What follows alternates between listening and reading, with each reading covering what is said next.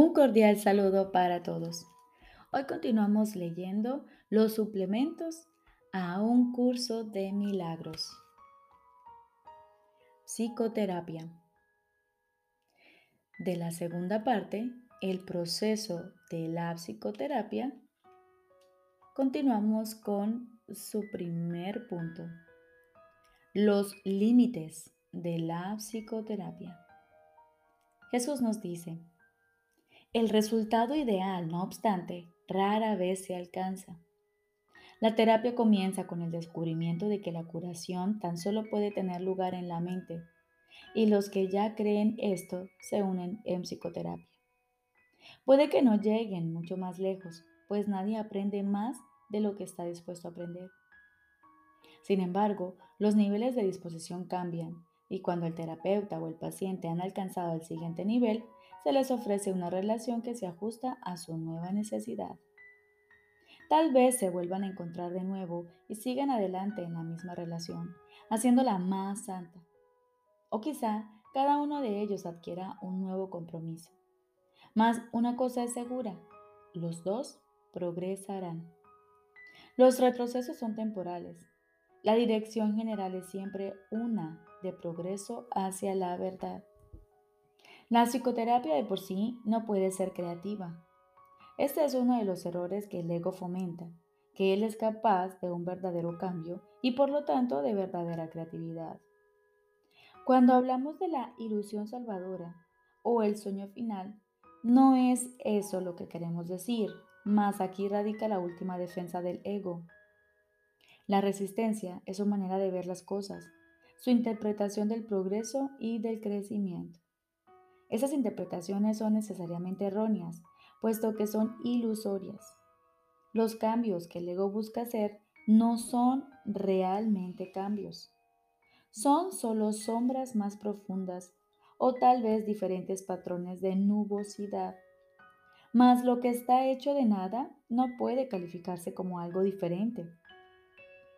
Las ilusiones son ilusiones y la verdad, verdad. La resistencia, como se define aquí, puede ser un rasgo típico tanto en el terapeuta como en el paciente. En cualquier caso, limita la psicoterapia porque restringe sus miras. El Espíritu Santo no puede luchar contra las intrusiones del ego en el propósito terapéutico. Pero Él esperará y su paciencia es infinita.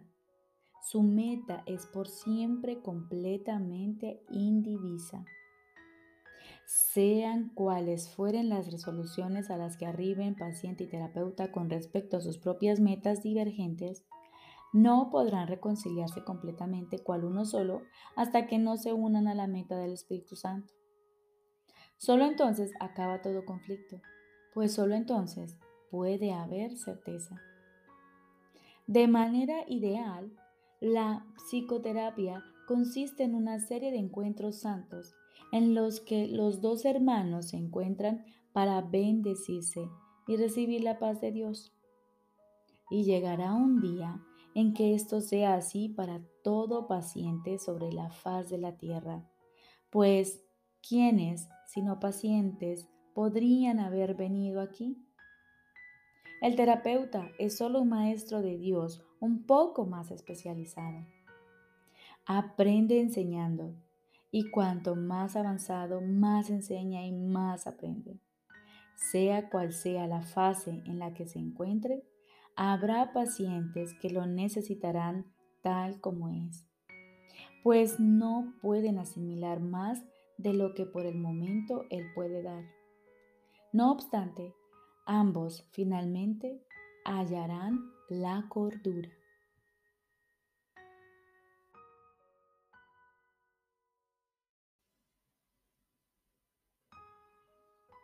Ahora continuamos con el libro de ejercicios.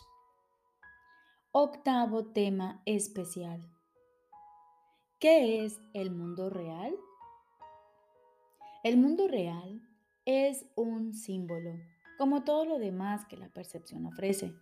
No obstante, es lo opuesto a lo que tú fabricaste. Ves tu mundo a través de los ojos del miedo, lo cual te trae a la mente los testigos del terror. El mundo real solo lo pueden percibir los ojos que han sido bendecidos por el perdón, los cuales, consecuentemente, ven un mundo donde el terror es imposible y donde no se puede encontrar ningún testigo del miedo. El mundo real te ofrece una contrapartida para cada pensamiento de infelicidad que se ve reflejado en tu mundo, una corrección segura para las escenas de miedo y los clamores de batalla que pueblan tu mundo. El mundo real muestra un mundo que se contempla de otra manera, a través de los ojos serenos y de una mente en paz. Allí solo hay reposo. No se oyen gritos de dolor o de pesar, pues allí nada está excluido del perdón. Y las escenas que se ven son apacibles, pues solo escenas y sonidos felices pueden llegar hasta la mente que se ha perdonado a sí misma. ¿Qué necesidad tiene dicha mente de pensamientos de muerte, asesinato o ataque? ¿De qué puede sentirse rodeada sino de seguridad, amor y dicha? ¿Qué podría haber en ella que en ella quisiese condenar? ¿Y contra qué querría juzgar? El mundo que ve emana una mente que está en paz consigo misma. No ve peligro en nada de lo que contempla pues es bondadosa y lo único que ve es bondad.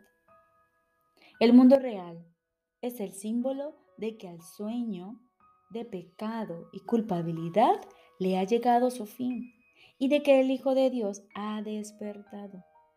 Y sus ojos, abiertos ahora, perciben el inequívoco reflejo del amor de su Padre, la infalible promesa de que ha sido redimido.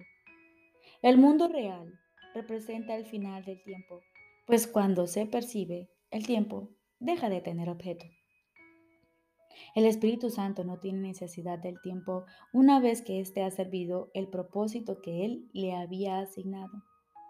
Ahora espera un solo instante más para que Dios dé el paso final y el tiempo desaparezca, llevándose consigo la percepción y dejando solamente a la verdad que sea tal como es.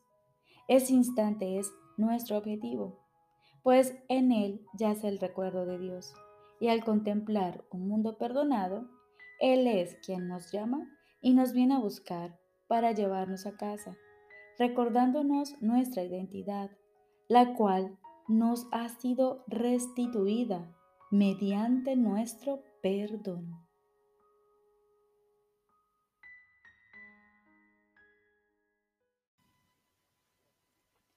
Lección número 299. La santidad eterna mora en mí. La santidad eterna mora en mí.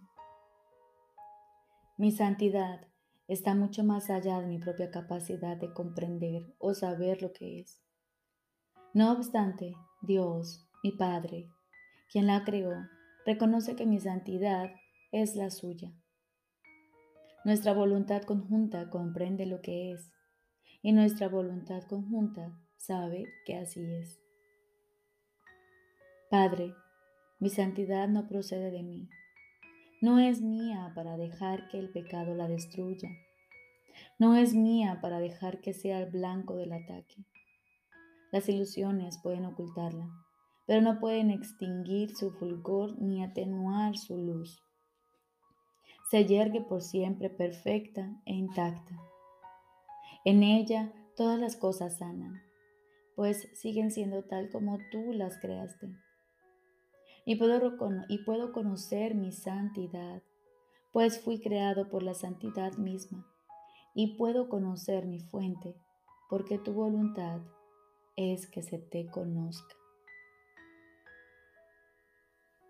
Y ahora como todos los días. Aguardamos en silencio. Aquietamos nuestra mente y nos disponemos a escuchar a nuestro Padre. Estoy seguro de que Él te hablará y de que tú le oirás.